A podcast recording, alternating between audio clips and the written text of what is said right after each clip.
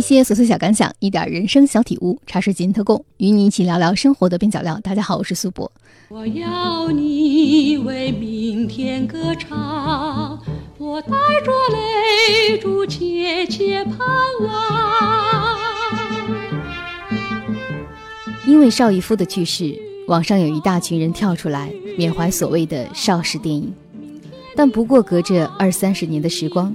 年轻的人们就开始想当然地张冠李戴，他们搞不清楚长城、电懋和邵氏，也不知道当时究竟有几家叫得响的电影公司。他们把能够认识的黑白片时代的湘江美女，通通算作邵氏出品。至于那些真正读过南国训练班的人，却被自动忽略。为您解读香港电影的秘密。别了，分别了，明天的美酒你独唱。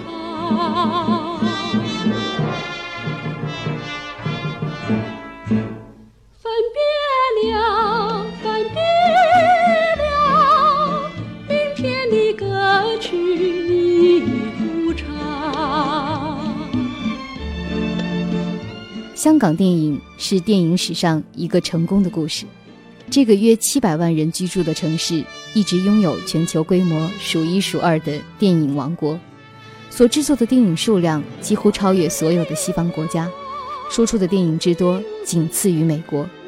不管你是否是影迷，你都会为港片的基本吸引力所打动。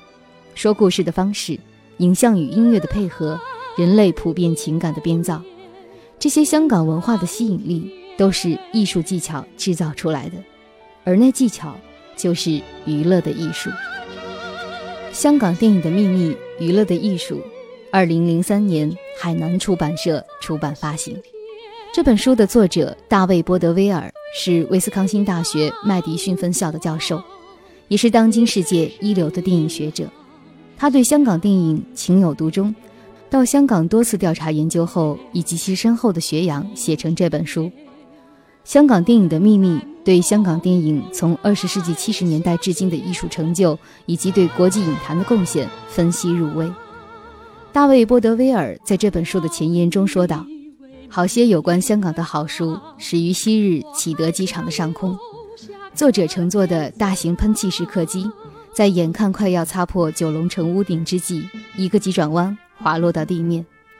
澳洲的一位机械师说，那是八小时的疾苦闷。”紧接着八分钟的惊破胆，这样抵达香港，叫我印象难忘。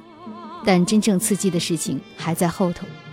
在潮热的三月天夜里，我逛到弥敦道，抬眼睛望到霓虹灯重重耸立，犹如森林。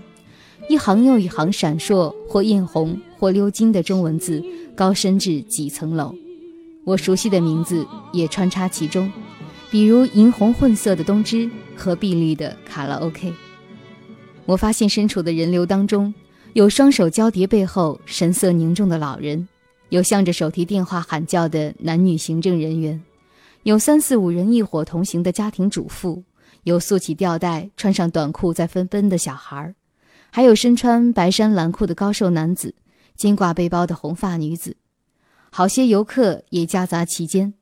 德国或澳洲来的大块头男女在橱窗前给摄影机和光碟机评头论足，美国来的学生则翻弄着手推车里的盗版光碟，巴士刺耳的刹车声，送下车来的乘客，大家又都提高嗓门不住的交谈，吵声震天响。偶尔有男人在喧闹声中插进来问：“要冒牌手表吗，先生？买西装吗？”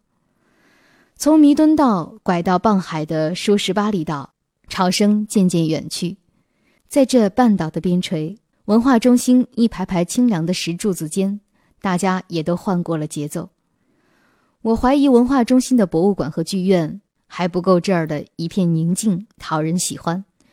其后我还发现，每天都有新人从婚姻注册处跑出来，与家人在水池畔拍照。艳丽的新娘子穿起雪白的婚纱，有的甚至还会挽着史诺比的手袋。然而，在我踏足香港的第一个晚上，便背向文化中心，驻足凝望维多利亚港彼岸的港岛夜色。传说中的景色在明信片里显得过于局促，眼前的摩天大厦宛如经过细心的布置。我们的视线会禁不住从尖削型的中银大厦掠到新装饰风格的中环广场，随后又落在星辰表、生理皮等巨大的荧光招牌之上。绿树丛生的山峦迷离映衬天边，这一切都化成水中朦胧的倒影。渡轮与货船的过处划破千万点姹紫嫣红，此情此景堪称香港最杰出的艺术作品。海滨公园内，男女双双踟蹰徘徊，游人则拿起相机捕捉对岸巧夺天工的宏伟景观。我为什么会来到这儿？一切要追溯到一九七三年的秋天，那时我刚刚前往威斯康星大学任教。有一天，我到破旧的戏院里买了一套票，看过《天下第一拳》和《精武门》，没过多久又看到了《龙争虎斗》。很多年过去。在弗吉尼亚州的列治文，又得到机会目睹了李小龙的《死亡游戏》，那个片子很让人匪夷所思，我禁不住将它拿到电影理论的课堂上放映。同一时期，我多次去往欧洲，赶上胡金铨的那些叫人兴奋莫名的佳作。到了八十年代，我买手转述好莱坞电影、电影理论与小金安二郎的书籍，在那段期间。偶尔也会看看香港电影，有时我会看成龙的，也会发现徐克的，又或者碰上有线电视里那些古灵精怪的香港电影。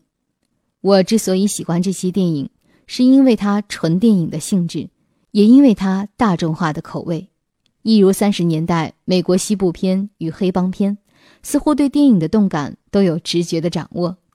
在那些年头。我的好朋友总是会按时送来香港国际电影节的特刊，我从而窥知香港电影史的点点滴滴。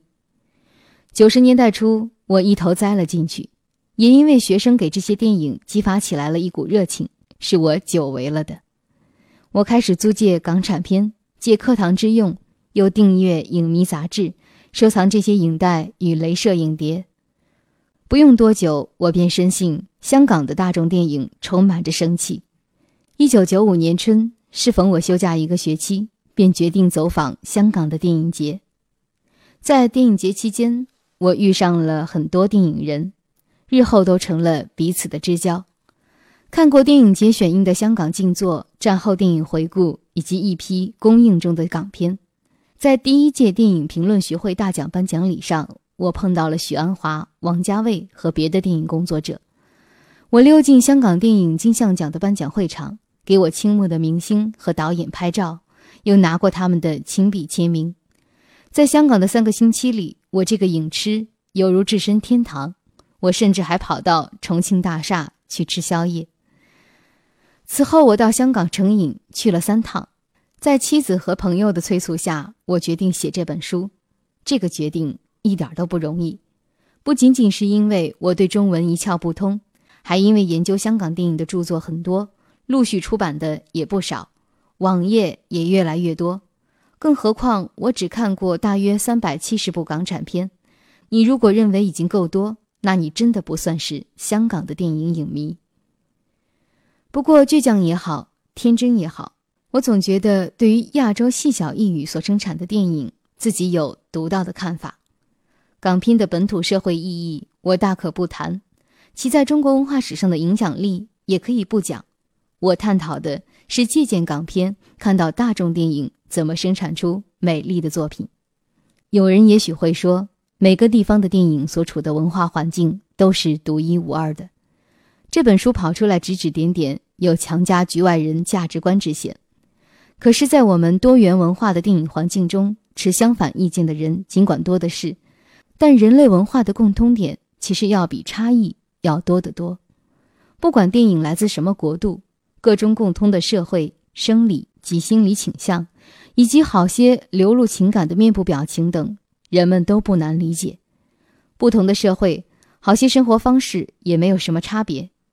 比如，人们会找到栖身之所，养儿育女；历史上文化也会汇流，都是因为文化互相接触，难免互相借鉴。好莱坞与日本的电影。就曾经大大影响了香港电影。再说，大众电影都刻意跨越文化的界限，他们的画面与音乐比文字重要。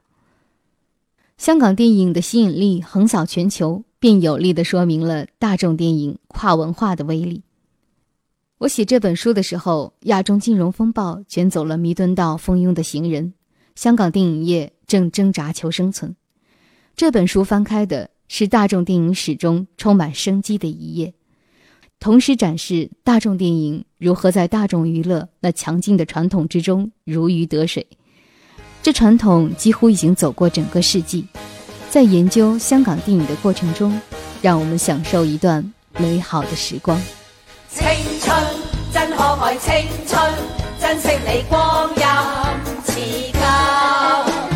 青春真可爱，青春应心向书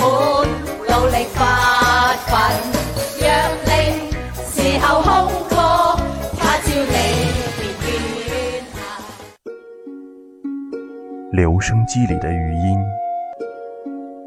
四方框中的传奇。走过大时代，记录流金岁月中的人和事。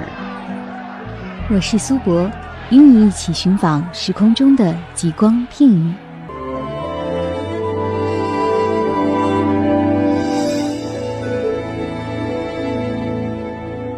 进阶过火，尽是癫狂。在过往的二十年，美国电影鲸吞全球市场。在某些国家甚至囊括了九成票房，但同一时期在香港上映的好莱坞电影只有少数人捧场，所占的票房有时还不到三成。全球的卖座片登陆香港也往往惨淡收场，像1981年的《夺宝奇兵》就不敌《人吓人》《十八般武艺》与《投奔怒海》，在当地的票房中仅仅排到第十六位。直到1997年。好莱坞影片才迎头赶上，票房收益也稍微超过港产片。有人认为这是本土电影产量下降，同时西方票价调高所导致的。弹丸之地怎么会把电影搞得这样出色？各种因素可能关乎历史与文化，但更重要的原因却在于电影本身。香港电影能够满足观众所需，源源不绝地推向市场，不仅口味新鲜，而且生动。刺激，兼而有之。港片堪称七十年代以来全球最富有生气与想象力的大众电影。影迷都各有所好，我就有以下两个：在胡金铨的《侠女》的上集中，侠士与侠女在高潮的一幕与东厂高手在竹林对峙，那绝非是普通的打斗场面。他们离地二十尺，在半空翻腾旋转，偶尔短兵相接，侠女纵身一跃。犹如蜘蛛般穿梭在竹林之间，伺机俯冲，将猎物杀个措手不及。除了出现空中飞人般的特技之外，这段武打戏的拍摄与剪接竟然敢于采用不透明的手法。虽然每一幅画面的构图都经过精心设计，但剪辑后的镜头都变得稍纵即逝。高手的出色武艺只能管窥一二，其感染力之计算精确。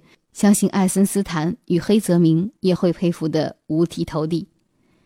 其次是徐克一九八六年拍出的《刀马旦》，戏班女子让几个朋友在闺房内借宿一宿，怎料父亲早上跑到房中扰攘，众友人没有躲的躲，避的避，有的藏身棉被下，也有的在父亲身后东躲西窜，更有爬到屋梁之上的。每一个镜头都精心设计，层层遮掩。把喜剧的效果推向极致，与侠女一样，稀奇古怪的前提能够收效，都是因为准确惊人的手法。香港电影也许煽情与纵乐，也集吵闹与愚昧、血腥与怪诞于一身，但香港电影亦敢于破格，技巧成熟，诉诸情感也坦率直接，因而赢得全球观众的欢心。《纽约时报》的影评人对早期进口的一部港片。有此怨言，说他进阶过火，尽是癫狂。当年的辱骂，竟变成今天的荣誉标记。那些张狂的愚人作品，其实都包含着出色的创意与匠心独运的技艺，是香港给全球文化的最重大贡献。最佳的港片，不仅仅是娱乐大众的商品，更是满载可喜的艺术技巧。香港电影业拥有超过六十多年的历史。上海电影公司在三四十年代战火炽烈的期间，都南下到这处比较平静的地方避难。一九四九年新中国成立后，香港不久也就生产了数十部电影，反复尝试了不同的类型，包括喜剧、犯罪、家庭伦理、武侠与戏曲等，而且国语、粤语制作兼备。其中以大电影公司最为多产。最值得一提的是邵氏公司。他的邵氏影城犹如老式的好莱坞制片厂。七十年代以前，香港电影只发行到亚洲以及西方的唐人街，西方人认识这些电影都是通过连场夸张的武打以及以复仇为主线的功夫片。李小龙的电影誉满全球，更使人认定香港就只会制作这一类型的电影。但各地市场其后看腻了功夫片，香港本土也涌现出了其他潮流。像前电视明星许冠文式的广东方言喜剧，成龙亦很快耕耘出喜剧功夫片，成为亚洲首屈一指的巨星。到了八十年代初，港片大都以粤语制作，而且新一代的导演也开始登场。他们不是留过洋，便是电视台训练出来的，不像老一派拘于国内传统。这些年轻的电影人不再走功夫路线，他们转拍黑帮片。神怪武侠片与现代写实故事，不少作品更在电影节与海外影展中载誉归来。代表作品像许鞍华的《投奔怒海》，这股新浪潮虽然没有扭转香港电影业大量生产的特性，却因为它的活力重塑了香港电影，使之成为既现代又独特的一种本土大众文化。香港电影业后来步入所谓的黄金十年。生气勃发的影片大批涌现，不仅制作水平有了进步，还开拓了固有电影类型以外的其他可能性。一九八二年开始推出卖座鼎盛的最佳拍档系列，便是模仿了《零零七》的桥段做出的粤语喜剧的变种。而成龙也重新书写功夫片，改拍《历险故事》A 计划以及城市警匪片《警察故事》。徐克在上海之夜等电影中，以敢于创新的风格、挖苦式的幽默感，更新了比较古老的城市；而民族史诗式的电影《黄飞鸿》也使历史功夫片复活过来。黑帮片也以夸张浪漫的手法卷土重来，像吴宇森的《英雄本色》《喋血双雄》，黄志强的《天罗地网》，以及林岭东的《侠盗高飞》。九十年代初，复兴中的香港电影终于受到了西方观众的赏识。成龙与吴宇森都成为美国的红人，徐克、林岭东、黄志强以及其他导演都到了好莱坞拍电影。可讽刺性的是，香港电影闯出名堂之际，他的电影业却陷入困境。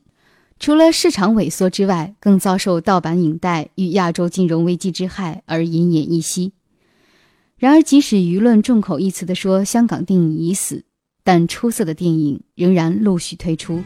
新一代仍然保存了香港生机勃发的电影传统。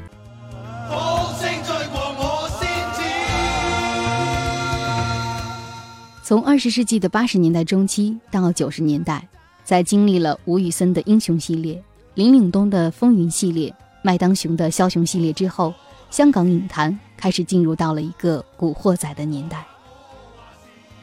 一九九六年。刘伟强根据香港漫画家牛老的系列漫画《古惑仔》改编拍摄的电影《古惑仔之人在江湖》的上映，使得低迷的香港电影界顿现生机。从1996年的《古惑仔之人在江湖》到2000年的《古惑仔之胜者为王》，刘伟强的六部《古惑仔》系列，包括其延伸的跟风之作，将古惑仔之风蔓延到了21世纪，甚至可以说带到了他后来的《无间道》系列之中。毋庸置疑，在华人地区，《古惑仔》系列影片的影响力都是相当巨大的。不仅在于他对黑社会题材的开拓、人物性格和形象的塑造，还在于这个系列的电影对世纪更迭之际的动荡香港的写实、人物边缘化以及与现实的写实。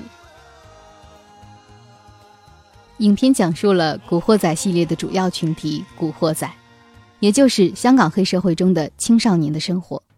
却表现出了现代社会青少年的孤独与幻灭感。有些人觉得《古惑仔》粗制滥造或者没有什么内容，宣扬的是一种黑色浪漫的青春亚文化。然而，透过这些表面的迹象，我们依然可以从《古惑仔》这个系列的电影中找出各种问题存在的合理性。这一系列的电影让观众大致了解了三合会的大概面貌，主演本系列的演员们从此走红演艺圈。但随之而来的社会舆论也时常批判这些电影过度的将黑道人物英雄化，而《古惑仔》系列也再次成功的掀起一股黑帮电影风潮。几乎每一集在香港的票房都超过千万港币，其他电影制作公司纷纷朝这个方向涉猎，因此出现了许多其他类型与系列的黑帮电影。可以说，《古惑仔》系列是一把双刃剑，存在弊端的同时，也在以一种独特的方式突出了影片的现代性，用古惑仔们的独特经历去教育着现代人。很多人认为《古惑仔》系列电影会让青少年模仿黑社会言行，受到《古惑仔》电影的影响。面对质疑，香港导演王晶曾说：“他认为《古惑仔》系列电影的成功，并不在于黑社会元素本身，而在于一种生活潮流的感觉。电影中的主角郑伊健长发、帅气，打扮很炫，带着小弟统领一条街，这完全是一种幻想式的生活。电影只是把某种特定职业的人物极度美化。”使观众爱上了这种潮人般的生活方式，而非黑社会本身。事实上，《古惑仔》系列并不像以往的江湖黑帮片，它是江湖加青春成长系列的题材，其中夹杂了许多主人公对人生、对自身的思考。《古惑仔》系列虽然打打杀杀，但它的核心还是在教导人们弃恶向善。对，来怀念过去。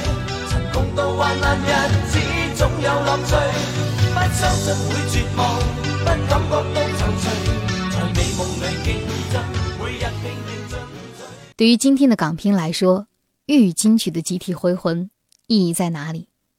在电影扫毒中，刘青云对张家辉说：“你的主打歌。”张家辉反驳：“怎么是我的？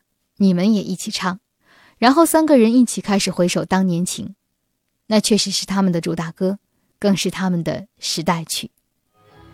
想要抚今追昔，粤语金曲是一条必经之路。那电影金鸡系列已示范通过陈百强、林子祥等人的粤语老歌，开启人们的记忆通道，一本万利，屡试不爽。到了二零一四年，电影金鸡 S S S 中，哥顿哥张家辉出狱重返人间，仍是选择去 K T V 唱《谁明浪子心》，今昔比照。浪子已经成了老浪子，就像歌词中唱的：“这香港已经不是我的地头。”关于电影《扫毒》，内地的很多观众看到的版本是三个主演跟随电台里原版郑少秋唱粤语的“誓要如刀山”，开口讲台词时则是配音的普通话，之间过度转换，天衣无缝，而观众早已见怪不怪。窃听风云三也是一样。如果黄沾还活着。他见到这一幕会感到奇怪吗？当年黄沾在上海见过不会粤语的年轻人翻唱张国荣的《莫妮卡》，略感稀罕。如今乾坤大挪移，谁唱粤语，谁讲普通话，一番洗牌，真是风月无情人暗换。比起台词，也只有这些老歌没法完全精确地被译为另一种语言。一旦重新翻译，歌词、咬字、气息、味道。必将改变，密码不对了，人们怎么能够穿越的回去？所以还不如让演员们齐齐的翻唱原版的卡拉 OK，简单快捷。卡拉 OK 其实也是一柄双刃剑，在黄沾看来，他让歌曲变成自娱自乐和发泄的作品，而不是可以欣赏的优美创作。然而吊诡之处在于，也正是卡拉 OK 的泛滥，粤语老歌才得以保存与传唱。一间 KTV 的曲库未尝不是老歌的衣冠冢，顾客们唱累了，打开原音，一个旧时代还能偶尔就此还魂，流金岁月，历历在目。香港有近四百万女性，五十变一百，一百变二百，double or laughing。在电影《金鸡 S S S》的片末，众人齐唱的是罗文金曲《前程锦绣》，斜阳里气魄更壮。斜阳落下，心中不必惊慌。不必惊慌，是因为明天会更好。黄沾在他的博士论文的结语中说：“可惜的是，时代过去了，声音会随时间淹没，除了存在人们的记忆和几张尘封的唱片里，下一代人未必会再有人引起共鸣了。”在交付论文的第二年，黄沾因病辞世。或许黄沾的观点过于悲观。每个时代都有自己的声音，唐诗宋词也会有隔代之音。身为观众和听众的我们，不妨顺着林夕的话假设下去：只要有港片再继续拍，就不愁没有妥帖的经典的老歌来搭配。光是黄沾就有好多，比如《歌影江湖》一书的作者王玉曾经总结的。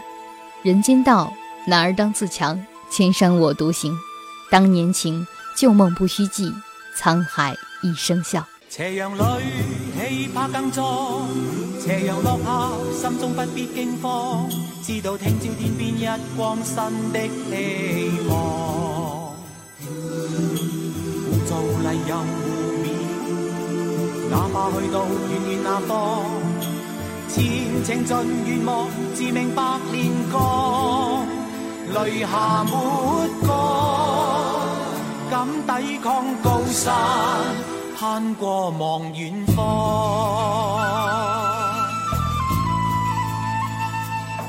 斜阳里，气魄更壮，斜阳落下，心中不必惊慌，知道听朝天边一光新的希望。做泥又湖面，哪怕去到远远那方，前程尽愿望，自命百炼钢，泪下没干，敢抵抗高山，攀过望远方。少少苦楚等于激励，等于苦海翻细浪。藉着毅力，自我志气，总要步步前望。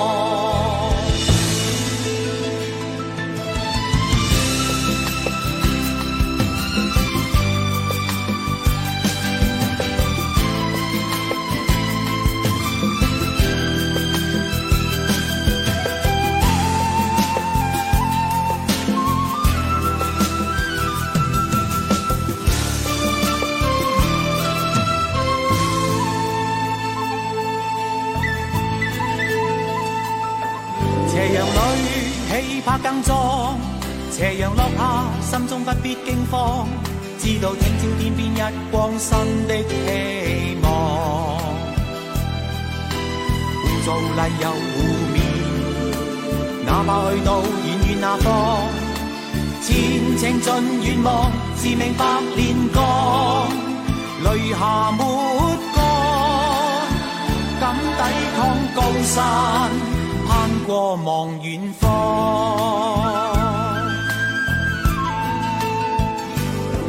斜阳里气魄更壮，斜阳落下，心中不必惊慌，知道听朝天边一光新的希望。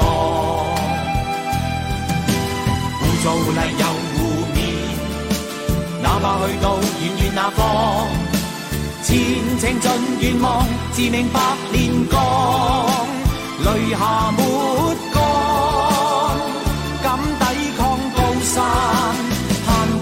望远方。少少苦楚等于激励，等于苦海翻细浪。藉着毅力，自我志气，总要步步前望。少少苦楚等于激励，等于苦海翻细浪。藉着毅力，自我志气，总要步步前望。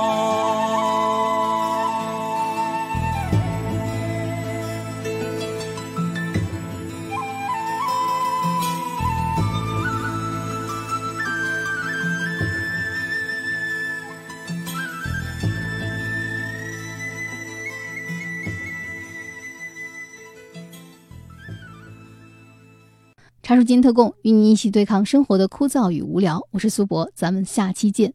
您的每一次点击和评论都会给我制作节目带来莫大的动力啊！大家可以通过喜马拉雅、苹果播客或者小宇宙上搜索“茶水间特供”，或者搜索“苏博”，苏是苏州的苏，博是铂金的博，找到我。期待您的留言，再会。